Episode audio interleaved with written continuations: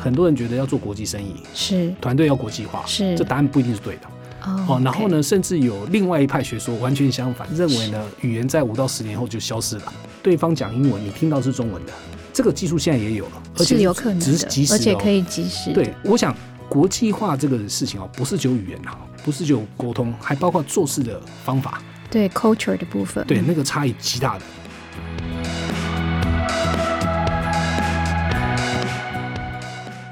一家企业，一个难题，一个框架。欢迎收听《商业周刊》转型的两难，我是 BCG 徐月婷 JT。这个专栏每次都会有我和一位企业 CEO 或经营者对谈企业决策和转型面临的种种挑战。这一集呢，我们很荣幸可以邀请到谈话生意的创办人 Corina 黄韵如来到我们现场。哎，Corina，你要不要跟大家打个招呼？嗨，JT 以及上周的听众朋友，大家好，我是 Corina，很开心有机会与大家进行分享交流。哎、谢谢 Corina 你的时间哦。那你嗯要不要先跟大家介绍一下谈话生意这家公司啊、是在做什么的？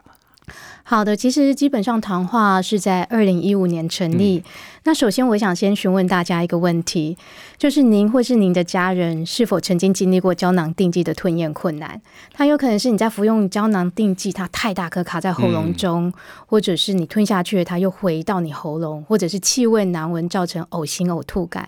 那令人惊讶的是，哈，每两个人当中就有一个人曾经经历过胶囊定剂的吞咽困难。哦，嗯，其实这存在于每个年龄层和族群中，只是对于孩子或者是年长者的影响更为显著。对，那像一开始的初衷是为了家人，那我的奶奶在十多年前中风了，出院后她需要靠服用药品还有嗯营养品帮助她恢复对健康，对，但是可以想象她的吞咽功能嗯，就会受到影响，不如以往。对，那所以它服用意愿低弱的时候呢，营养无法传递到食用者，那这个保健品基本上就是无效的。哦，那所以我们思考着如何做出更友善剂型的一个营养品。对，那剂型呢，就像刚刚所提到的，大家比较熟悉，像胶囊是、定剂，是，那可能还有粉包。嗯，那饮品类等等，对，所以糖化的解决方案呢，就是研发一个新的剂型，以剂型呢为营养传输的载体，对，所以我们研发制作带有甜味，但是又兼顾无糖的甜胶囊。嗯，那第一步就是让消费者是以友善的方式服用保健品。哦，那第二步呢，我们就是保存珍贵的营养素的高活性。那再进一步就是运用像微米化的技术，让营养素或效性成分小分子化。对，那小分子化之后，大家常听到一句话是“小分子好吸收”，那它就更容易被人体吸收。为了研发那个甜胶囊的外衣，历经一年半，哦，经过四百多次的配方的测试，哇，那终于测试出这一个甜胶囊的剂型。那它同时就可以兼顾美味还有功效，那也可以比较容易咀嚼、那吞咽，对还有服用。对，所以你们核心技术其实就是把平常那个保健品的那些胶囊变成软糖的形式，而且您刚才提到的吸收效果更好嘛？对，哦哦因为哦它有三个特点。是是是，对，那它的三个特点呢？那我也想分享一下。哦那第一个的话，它就是像高剂量的营养素添好，对加。，对，那通常好吃或友善的剂型很难做到一颗基足量。哦，所谓一颗基足量，就是你吃一颗就已经达到你所对嗯需要摄取的营养素，每日所需要的。那因此，我们能做到高剂量的营养素添加，它本身就是一个突破。嗯哼，那我们以类似糖果口感的胶囊，它是有点类似软糖夹心的概对念。对，那夹心的内馅就有点像枇杷膏，像 DHA、叶黄素、呃益生菌还综合维他命等等。那第二个特色就是我们会设计专属的营养制成，保留它的高活性功效。嗯像嗯，八十 percent 的机能性原料都是热敏感或者是氧敏感的原料，嗯，像维生素 C，它本身就是一个很怕热的哦嗯营养素，所以我们是采用低温低压的专有制成呢，保存每一种营养素的活嗯性。第三个，我们会针对每一个配方设计。呃，优化专属的营养传输，嗯那它可能有些还会透过微米化的方式增加吸收率，像姜黄的吸收率是小于一 percent，哦，那所以我们透过专有技术可以提升它吸收率至七点四倍。哦，嗯，那我们就是透过上述的三点特色呢，以甜胶囊的剂型，同时照顾使用者在生理上还心理上的需求，让每一个人是以简单的方式摄取所需的营养。哦，对，因为我刚才这个开始录之前，我也终于对吃到人生第一颗的这个你们家的产品啊，是吃叶黄素的。我是其实还发现一个好处，就是不需要任何的水嘛，就直接可以拿来对举，就跟真的跟软糖一样的，所以其实嗯对，方便真的是挺方便的啊、是很方便的。但当然了，可能听众大家会有就会奇怪，为什么在市面上好像不太容易看到你们家的产品？这个跟你们的商业模式有一点关系，对不对？你要不要简单讲一下？是对，呃，基本上我们商业模式的选择是选择 ODM 嗯，的商业模式，嗯哼就是台积电的路线。对，那主要是跟糖化的愿景有息息相关，嗯因为我们是希望开发出顶尖的畸形技术呢，对，让使用者的健康是能真正获得对改善。对，那在这个基础之下，加会的人群数量，对那它就是一个重要的指标。了解。因此，自有品牌对我们而言不是最大的重点，嗯，而是可以将我们的技术真正加惠给更多使用者的路线。那 ODM 就是最佳的选择途径对。对，因因为保健品的贩售呢，其实是很在地化对跟专业化是的。的，那这不是我们现有的 DNA 可以国际化，因此我们专注于可能供应链的技术跟制造，对，将下游的品牌跟贩售呢，还有上游的呃他们机能原料的。研发跟生产就交给本来就做得很好，嗯而且擅长的领导者的品牌对跟公对司。基本上就是我们常讲的所谓的代工啦，只是就是说对你们不是纯粹提供劳力，你们里面有你们的制造技术，对吧？对尤其是把它变成有内馅的软糖的这个技术，这是你们家自己独有的。我举个例说明好了，是，我们虽然跟国内外保健品品牌商还有药厂合作，我们开发专属的配方，可能有提护眼、提神、肠胃保健、是，啊、运动、免疫提升等等。那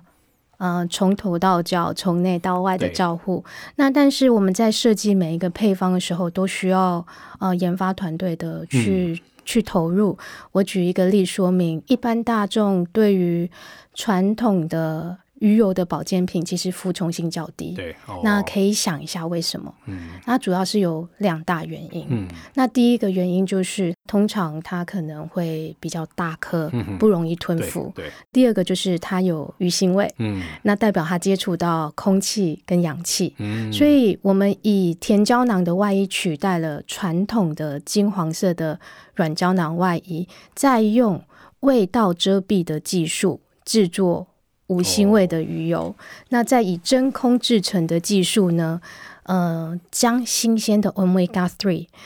呃，就是呃，就是 DHA 的部分呢。在不接触空气跟氧气的情况之下，嗯哦包覆在夹心内馅里面。是，所以所以对，刚才我想 Corina 还讲了一个点，就是说你们嗯基本上是卖给所谓的品牌商，所以呢，那希望借由品牌商把你们的技术引到最终消费者里面来。对，那对，所以以就说这个这个当然也是你们商业模式的一个选择了啊、是然后，所以大家在市面上不一定会看到所谓的糖化神医的鱼油、糖化神医的对叶黄素哦，原因也在这里。我们呃，因为是服务各个品牌商还有对药厂，所以对不会有我们自有的品对牌。，了解了解。我想从一五年到现在嘛，哦，我对相信你们一路走来哦，应该经历很多的这个所谓的重大的里程碑或转折。你要不要谈一下这过去的自己几年的历程？好的， 对，嗯、呃，糖化的愿景其实是成为国际级生医保健的技术跟产能的提供者，嗯所以发展的策略的顺序呢，我们定定为是先有技术，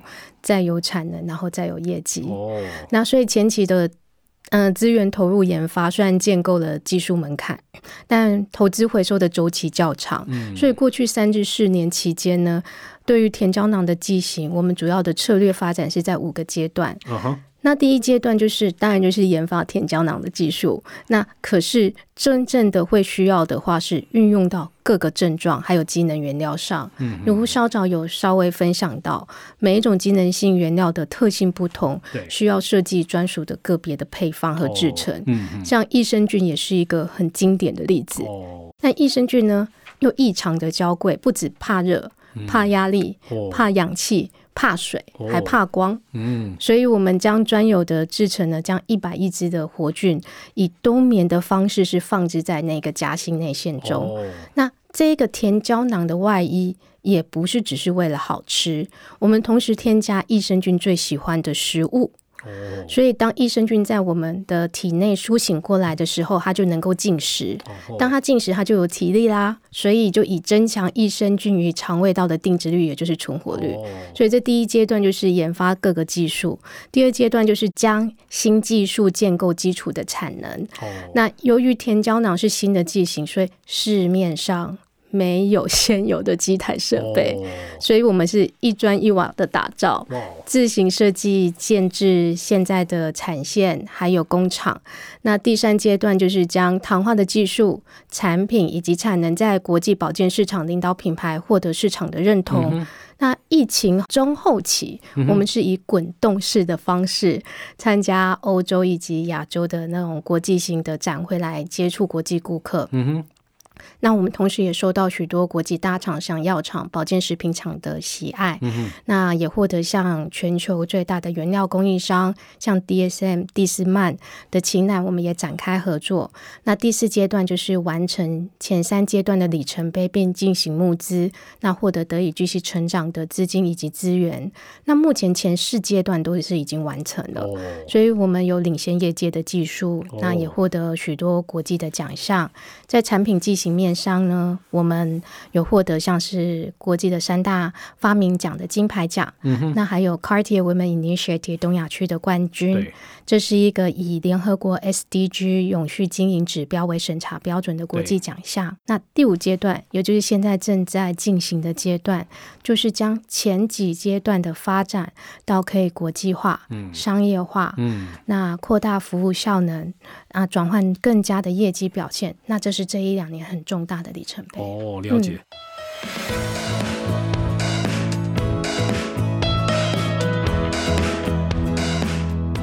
这个实在不容易哦，因为公司也不到十年嘛，哦，然后反正已经经历了你刚才讲的五个阶段，从技术到现在开始要国际化啊、是这个感觉这个怎么讲呢？练功练了一段时间哦，我我就好奇哦，因为我相信在练功的时候，尤其是您在这个弄这些技术啊，这个技术，而且还包括你连刚才说的机台都要自己投资、自己设计。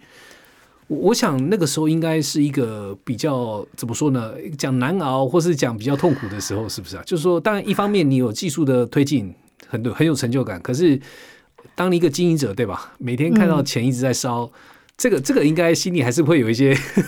期待哦， 业绩赶快上来。这个你你是那时候心路历程，可不可以多讲几句？是，这也是因为近这几年对，头发白的比较快的原因，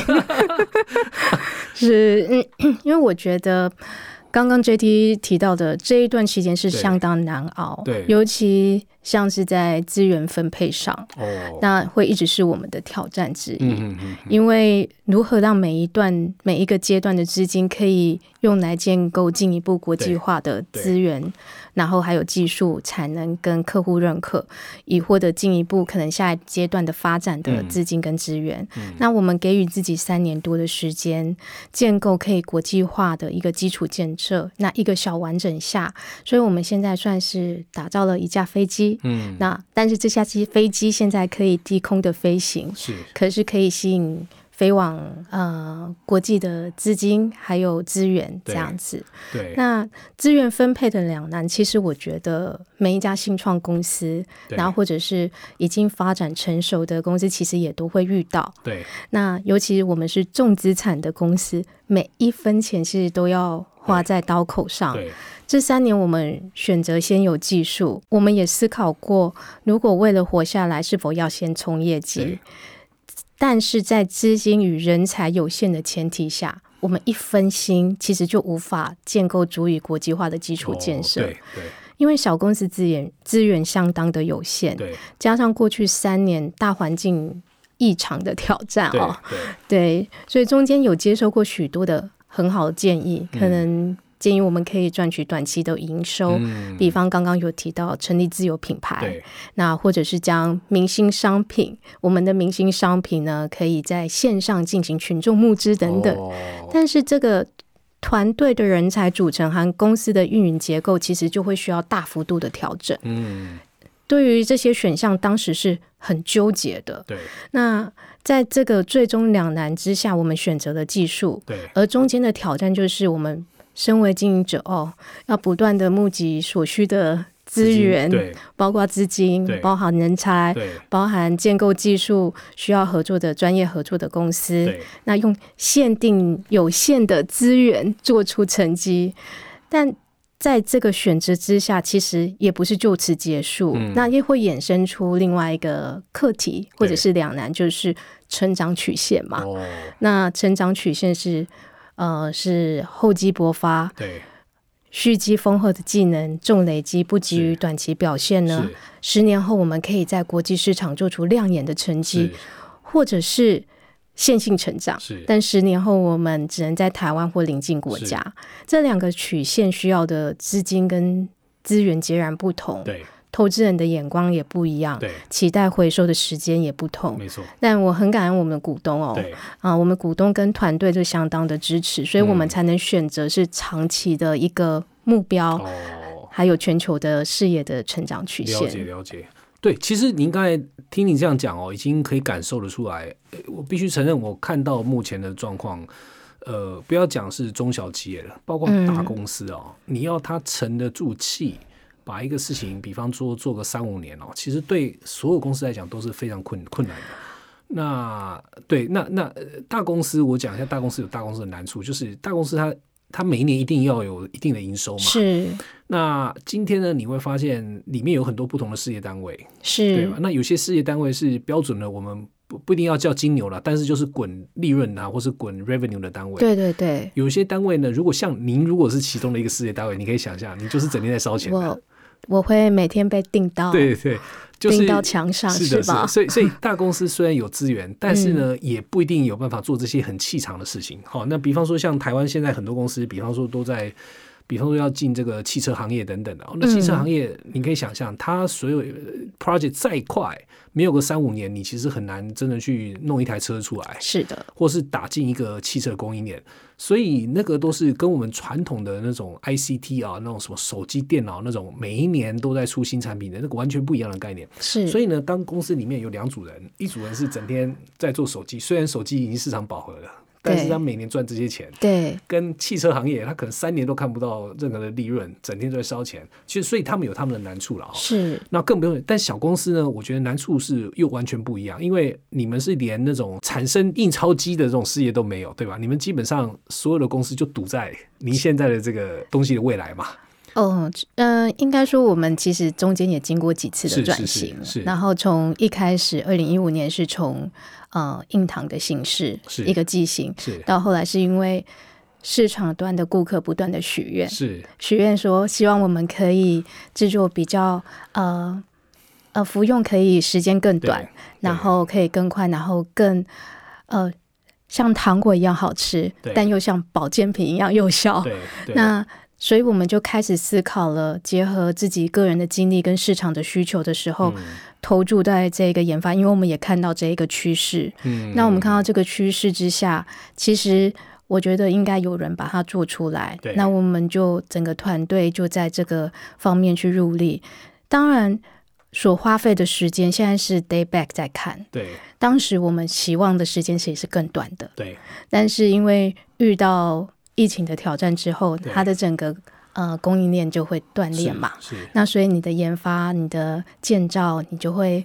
延缓了整个速度对，而而造成现在我们来看是三三四年的一个期间。对对那那当然是这个中间，我们也在思考，是我们要如何也能做一些，嗯，可以短期营收的部对分，对就像刚刚所对的说的一一个，自由品牌等等的，对对对对，对所以它也是有一个历程。那当当时在印堂的时候已经贩售一个相当好，但我们觉得如果新的剂型的改善，然后更友善，那我们就要给予尝试。所以我说，我们的股东也相当支持对。对在我们这几年，嗯，虽然有转战一些国内的市场，对但是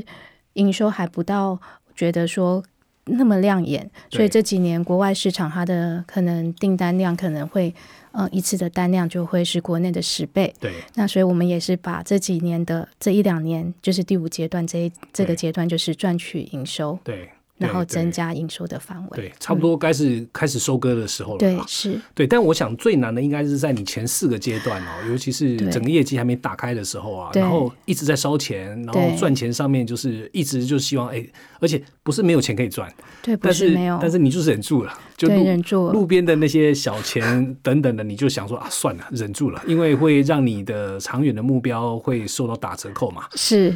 这个这个我我觉得真的是挺哎、其实我们跟好几个呃这个创业家哦聊到现在哦，那嗯个确确实很多创业家遇过类似的事情啊、哦，就大部分都是短期的利润跟长期的这种自己的策略目标哈、嗯怎么去就这这个两难嘛，这是标准的两难、嗯，这是个两难。嗯那这个东西怎么去克服？那但我倒是从刚才跟您对话里面，我我其实简单的也也 pick up 了，就是也也也学到一些东西，跟我们其实在服务大公司还挺类似的。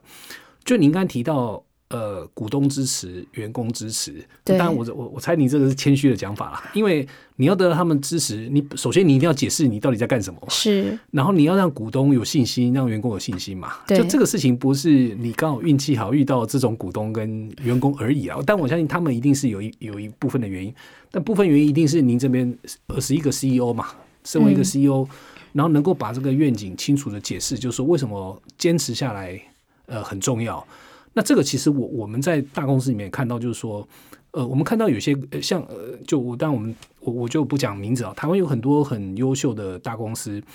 他们当初呢也做了很多长线布局，好、像我刚才讲的汽车是一个大家现在比较看到了，那有些比方说在医疗产业，那个其实都不是一两年、两三年看得到结果的。嗯那他能够长期的哈、这样去投资，呃，我我觉得我发现有些类似的点哈、那我想也给听众参考。就首先，他还是要非常清楚知道为什么他要做这个东西，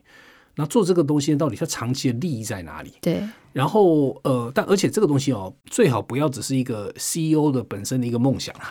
那你也不一定有根据，就你没有一个战略逻辑在后面啊，这个其实就比较。不不足够了，我觉得哦。那除非你这个 CEO 已经是在台，就是在公司里面，或是在股东心目中是基本上是神的地位了，大家会觉得反正呢，你过去太多的攻击了，所以你就必须得去花力气去 lay out，就说，哎，这个为什么我相信这个事情呢？是未来是有商机的。好、您刚才有讲到一个，比方说，因为太多你看到的问题，吞咽的问题，对吧？然后大家那个，尤其是老年人、小孩子，因为这样吸收不好，不喜欢对吃鱼鱼油，因为太大。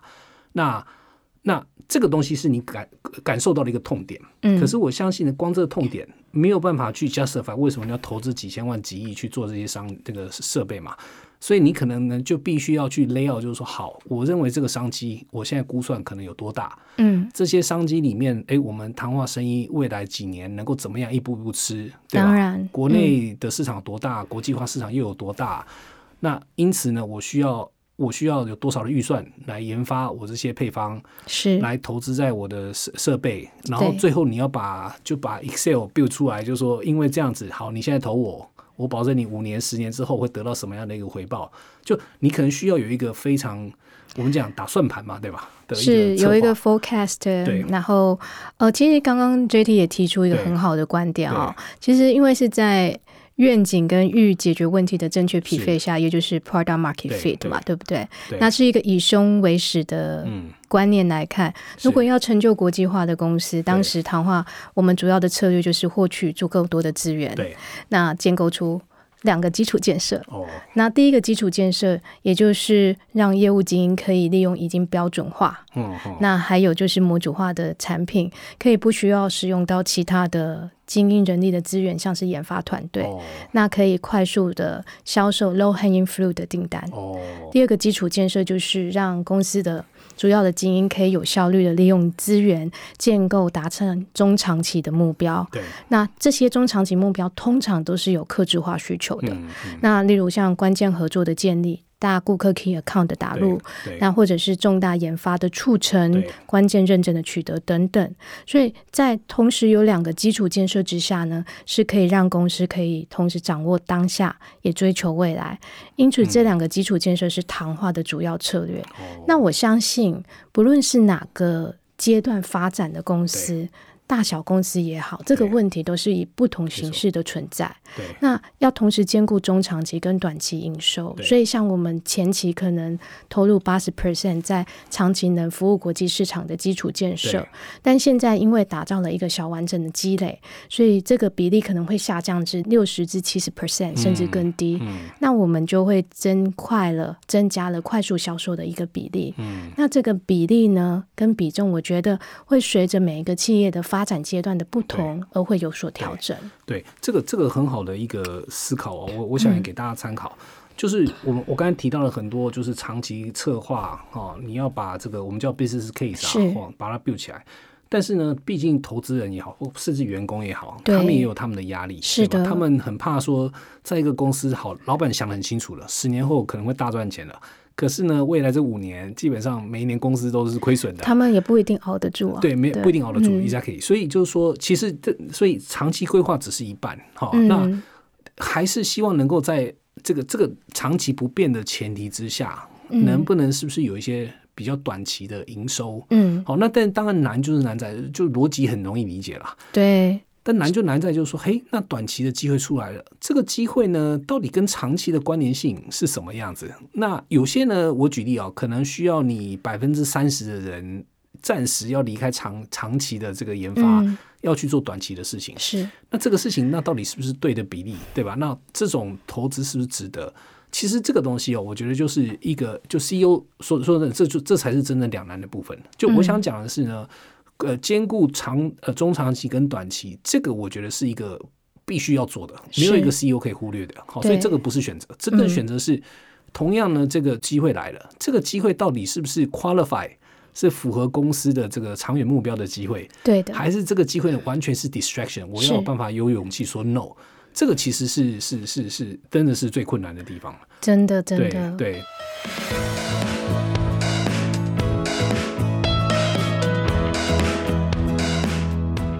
我们最近也在思考另外一个两难的议题是是何时可以该将公司的 DNA 完全国国际际化化。哦， 非常现实的问题。对，这是一个很现实的对问题，也是我们嗯每天在讨论的问题对。那国际化又会经历哪一些阶对段？对虽然我们一直与国际级的供应商对、顾客，对然后还有国际厂商进行像产品和技术合作，是，但我们团队跟公司的本质还是台湾公司。那目前虽然有外籍的业务主管加入，但是要将公司完全 DNA 国际化，还需要一点时间对布局跟执行。那也会衍生出一系列的。议题决策的议题，像是在资金层面，如果资金要快速到位，那是找国内的投资人跟投资对机构对，或者是我们要提前布局呢，寻找门槛高、滴滴更严谨，但资源更丰富、眼光更远的国际级对投资人。这两年不乏有国际级投资人对呃主动联系我们对，表达对谈话高度的意愿，是但公司的结构是否应应该调整？那注册地是否要移到国外？嗯，那何时开启这一轮的募资走向国际市场较合适？那在人才结构上面，如果要打国际化的市对场，对那我们需要国际级的人才。对那像欧美的人才呢，对于现有的资金其实相对挑对战。对，那国内外的薪酬结构也很大的不没错一样没，错像台积电现在在美国设厂也遇到相同的议题嘛，是是是沸沸扬扬啊。是那在这个最终是资源战的前提之下，人才的布局我们该如何思考？对那以及就是像生产面、嗯专有的技术，我们会留根在台湾对生产。嗯哼，但是非技术密集的，像后段包装对或者是分装，我们是否该外移，以获得像是不受地缘政治影响的呃条件之下的国家，那也有更优惠、更优惠的出口对税负对呢？对那 JT 您辅导许多公司，那想听听您的建议。很多公司应该走过我们目前的阶段。对对对，当然当然，您您在这个时候，呃，这个问这个大灾问哦，这个当然，这个可能得花很多时间力气来来来跟您这边探讨。但是我哦我我倒是这样子啊，我觉得可以呢，呃，简单的先把这个问题先简化一下啊。嗯，就说你同样要做一个国际级的公司是，或是这样讲好了，呃你用一个非常 shallow 一个粗浅的这个一个切法，就是我的营收到底有多少来自海外？哦，这个嗯很多大公司哦，我举例像日本公司最喜欢看这个指标了哦。是是是，那同样是海外比例高，营收比例高，那那这个东西对我公司内部的营运，这营运包括你刚才有提到几个方面，人才啦，好、你刚才甚至讲什么注册地啦，包括我的供应链啦，啊这些东西就对我的内部的营运的影影响到底是什么？这个东西哦，我我 always 会这么建议来看哦，就说还是就内部的 operation，我们叫 operation 就营运哦，其实呢还是被你的你的我们叫策略去盖的。那你呢？当然，你刚才讲的那个海外的生意，这个是只是目标，这个不是策略，对吧？嗯还是跟你策略的打法是什么有关系。比方说哦，如果呢你觉得你现在这个技术是绝对可以走到，比方说一流的这种呃保健品的这些品牌商，哼，可以。哦，然后你呢，而且你是非常一定要把它拿下来，嗯哼，嗯你已经有非常清楚三到五个吧，right？就有点像我们当年某些台湾的那些很很早期的那些很厉害的经营者，他已经想好了，我就是要服务苹果。我举例了啊、嗯哼，那然后呢，他想尽办法打进去。那如果这样的话呢，其实当然你要打的那个靶其实是清楚的。嗯好，那你那时候的策略呢，可能就会是我举例啊、因为尤其是像你们这个行业，有有可能会是相对比较封闭的。嗯哦，那不是那种到处就是很容易打进去的，所以那个时候搞不好啊，会你应该提到那个海外的这种一流的投资人，嗯哼有可能会变成你们很重要的一个入口。哦哦，，因为呢，，这些海外的这些我们讲的私募基金公司等等的，他们其实真的是在呃很多地方的那个关系是非常非常强的，非常非常好的。好、那呃有些甚至就是呃有可能就说，反正呢，要么就是他的投资公司啊，好、是你想打进的那个公司的关系企业啦。或是他们的那些专家网啦，或是那些投资人网络啦，他们其实呢，诶，认识某些公司的大老板等等的，哦，OK，那些呢，通常会给你带来价值，不是就钱，大部分呢会带来价值，很多是 connection，好、就是就是关系。对，那呃，那如果是这样的话呢，搞不好要他们进来你们这里就很重要。嗯哼，那当然了，这只是资金的部分哦，那又有人才的部分，对吧是？那人才到底呢是我要诶马上变成那种跨国企业的概念，就是大家都讲英文，全部书写全部改成英文，然后。呃，然后呢，上面的主管就可能就是呃一半以上是老外，对吧？哈，或是包括员工很多是老外，要这个样子吗？还是说其实呢，我还是 focus 在台湾的这种主体是制造主体，但是呢，反正我就上面有几个很会做那个业务开发的，嗯哼，国际业务开发的那些人才全部讲英文。就老实说，这个东西哦不是那么 straightforward 的。那而且我我可以跟你说哦，我们看到的很多公司成功的公司哦，到现在呢已经比方说上百亿美金的那些公司哦，很多还是非常本土的，哦，OK，本土不是问题的，嗯哼因为关键还是就是说你总体合起来到底有没有办法有竞争力嘛。是，所以没有规定，就是说你做海外生意一定是要全部国际化的，包括台湾现在很多优秀的公司啊，那个就当然我不用讲谁了哦，里面呢还是很多大部分的沟通都是用我们本土的中文的，呃就是来沟通的，这非常正常。那那当然不代表他们不会英文啊，嗯只哼，嗯是呢他们不是用英文沟通。那可是不是用英文沟通，你就问题来了，那些老外每次在参加会议的时候就要翻译，对吧？对，翻译呢效果一定不好。是，第二个就是呢，你有很多内部的沟通文件啊，过去的 email 等等的，全部中文，他很难知道你们到底在干什么。那你他们来这里一定会觉得我是外人，很难会觉得是内人，因为很明显就是这不是一个国际的一个沟通语言环境嘛。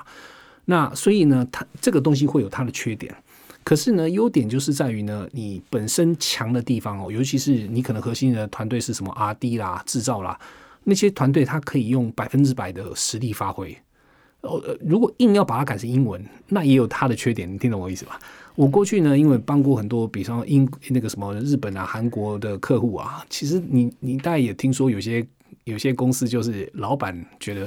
全部改英文，然后呢没有英文什么，比方脱译没有达到几分的话，你不能给我升到哪个等级啊？这是真的哦，这是很现在有一些公司在搞这个，强迫大家学这个东西呢，当然了，长期来讲或许会是好事情，可是呢，在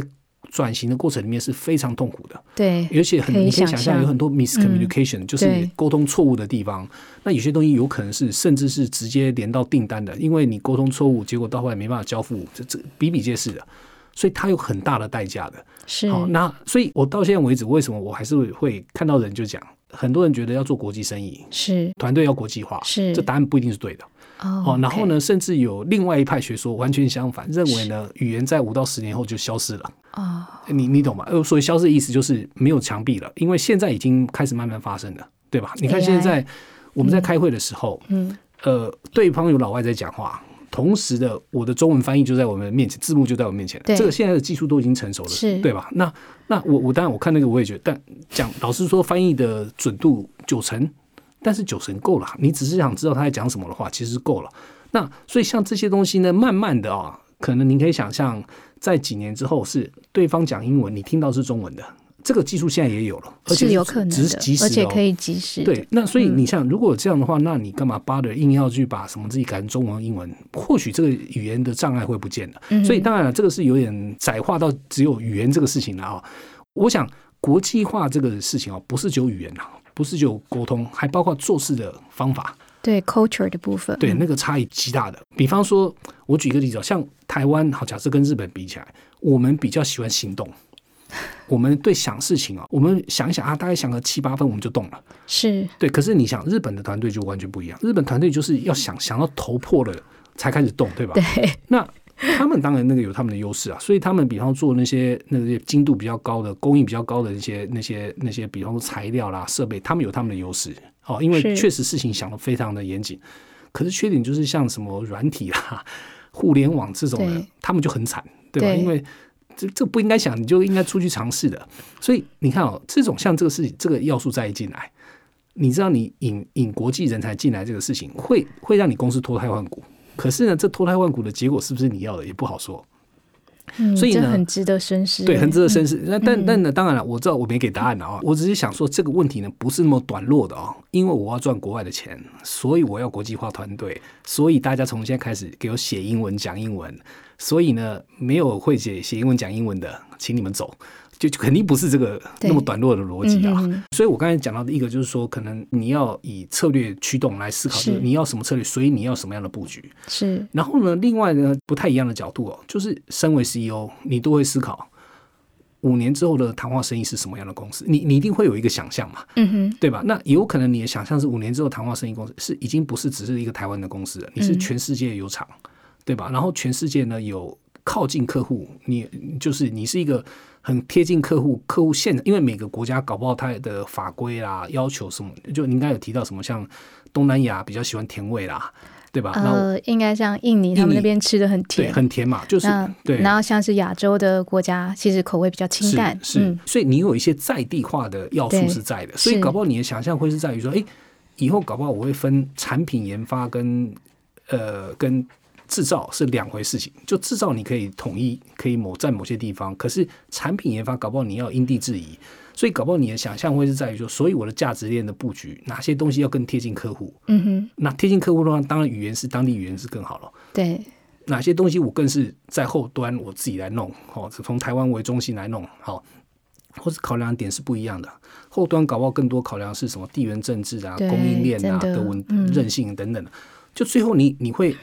从另外这个这个角度，就说就就从你的这个未来的想象，你可能也因为这样子，你的人才啊、资金布局等等也会不太一样。好，但这个当然跟整个策略驱动的概念也不冲突啦。所以这个事情呢，我我最后欧也是讲到，就是说每一个公司哦，它的这种国际化的路线哦，都很不一样。一开始我们曾经早期的时候，曾经喜欢的去总结啦，成功的公司嗯哼国际化有几种路。嗯后来我们就越来越发现，这个东西其实不是不是这个概念，就是别人的成功路径不一定是你的成功路哼，径，很难复制，很，难复制。嗯，对，那比方说你你一定可以在外面听到，比方有人说哦，好啦，反正亚洲公司啊就是亚洲为主啦，然后呢，其他的地方比方就是派管人的啦、管钱的，所以常常就是比方说财务长啦，或者财务的这个 leader 是总部派过来的，对那其他的就当地人。对，那有人觉得这个才是对的 model，但其实也不是的。我们就看到很多的例子，这样反而是不 work 哦，尤其是跟总部的协作很很重要的那种公司哦。那因为因为你如果都是 local hire，就是当地 hire 的，他其实完全不知道你总部怎么运作的。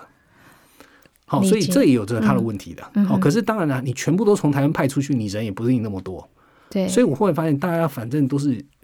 就在自己的成长过程里面不断的调整跟摸索。会 try and error 到一条 Try and- 适没合错自己的道路。没错，没错，所以没有一个完美的答案嘛。理解理解，对，只是嗯、呃，会有不同的对观点，是，还有刺激来去看待目前我们遇到的议题对，跟课题。是是那我是觉得这也是很重要的。没，错，没错。嗯那最最后可能再提一点哦，因为这个呢，我觉得跟十年前、二十年前哦，呃，很多公司要去海外布局有个挺大不同，就现在的数位科技很不一样。是，刚才已经提到就是用即时翻译那个概念了、哦。对，可是其实更重要的是这些数据啊、平台啦、信信息分享平台等等的，其实现在呢是跟以前很不一样的。嗯哼，好、哦所以现在更容易啊，比方说透过一些软体啦、APP 啦，或是甚至一些云端平台，让大家及时知道 what's going on。对碳排大家都知道 what's going on。对 Revenue 就是营收，大家知道发生什么事情。对，然后呢，你有很多那种呃，我们叫共同的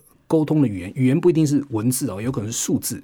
嗯这哼，些东西是可以利用数位技术快速的分享的。是我想讲的是，技术这个事情其实有让呢这个地球呢变得更平一点。是是是，对，那所以这个部分，我想我相信嗯也是您在布局、在考量的一个重要因素吧。对，我们也嗯，因为现在 AI 发展的很对快嘛，那我对啊们也有把诶逐渐要把 AI 人才导入到团队的工作当中对，让它的衔接是更顺利的。没错，嗯没错，没错。然后，然后当然了，这个也是技术驱动的另外一个事情，就是现在有所谓的流动人才啊，是这个事情呢也跟以前不太一样。就是以以前大家还是会假设进来你们公司就是 full time，永远坐在那边，对吧？但现在有很多那种临时，你刚才讲的 AI 人才是一个，对，很多东西是临时刚好你有什么重点关键的时候，才请他过来帮忙某个特定的任务，而且这些人才不一定要在你看得到的地方，哦，很多人才可以以在，比方说在印度啦，或是在欧洲啦，嗯或怎么，就以前那边的设计人才或是产品人才，你是根本碰都碰不到的。是可是现在反正呢，你有这些 Zoom 真人在的，其实你只要给他一个非常特定的任务，我希望你能够帮我设计 local 最喜欢的那个糖果的品味道。举例啊，那他搞不好就会去想啊，然后你可以寄一些产品给他，感受一下你的产品是什么。是，然后我要你说 customize 到 local 的味道。嗯哼，以前这个你可能要 hire 一个人，而且这个人搞不好你在台湾是 hire 不到的，因为那个是需要懂欧洲的。哦，调 OK 调味师或什么，对我随便对举例了啊。那现在呢，你可以利用很多人才的平台，很容易说，哎、我想要有人可以帮我去 customize 这个当地喜欢的糖果味道。哎、搞不好就有人说，哎、我在哪个糖果的公司工作三十年，我现在退下来了，这个 project 我接了，就你会有很多新的组合盘产产生。那让你，所以现在的国际化跟以前的概念真的挺不一样的。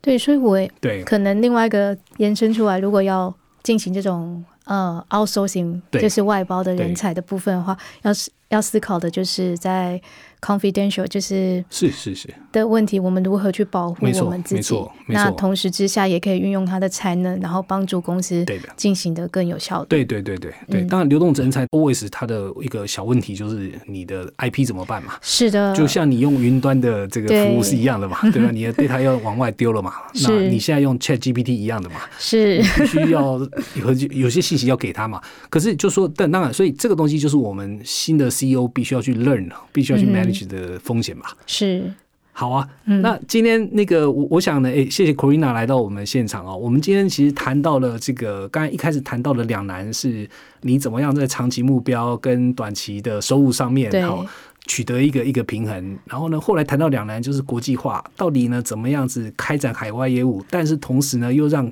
这个我们团队本身哦能够跟得上，能够 support，到底是两难就是在需要呢，还是比较当地的团队为主，还是说我们要应该国际化，引入资金，引入新的人才？好，那我想这个呢，当然就是一个呃，我我想也是越来越多台湾的创业公司啊、呃，这个这个遇到了共同的问题吧，是对吧？就是嗯不是只有成长，而且更多要嗯往海外走，那这个东西怎么去管理啊、对，好，那今天谢谢 Corina 哦来到我们现场啊、各位听众，我们下次再见，谢谢。谢谢，谢谢 JT。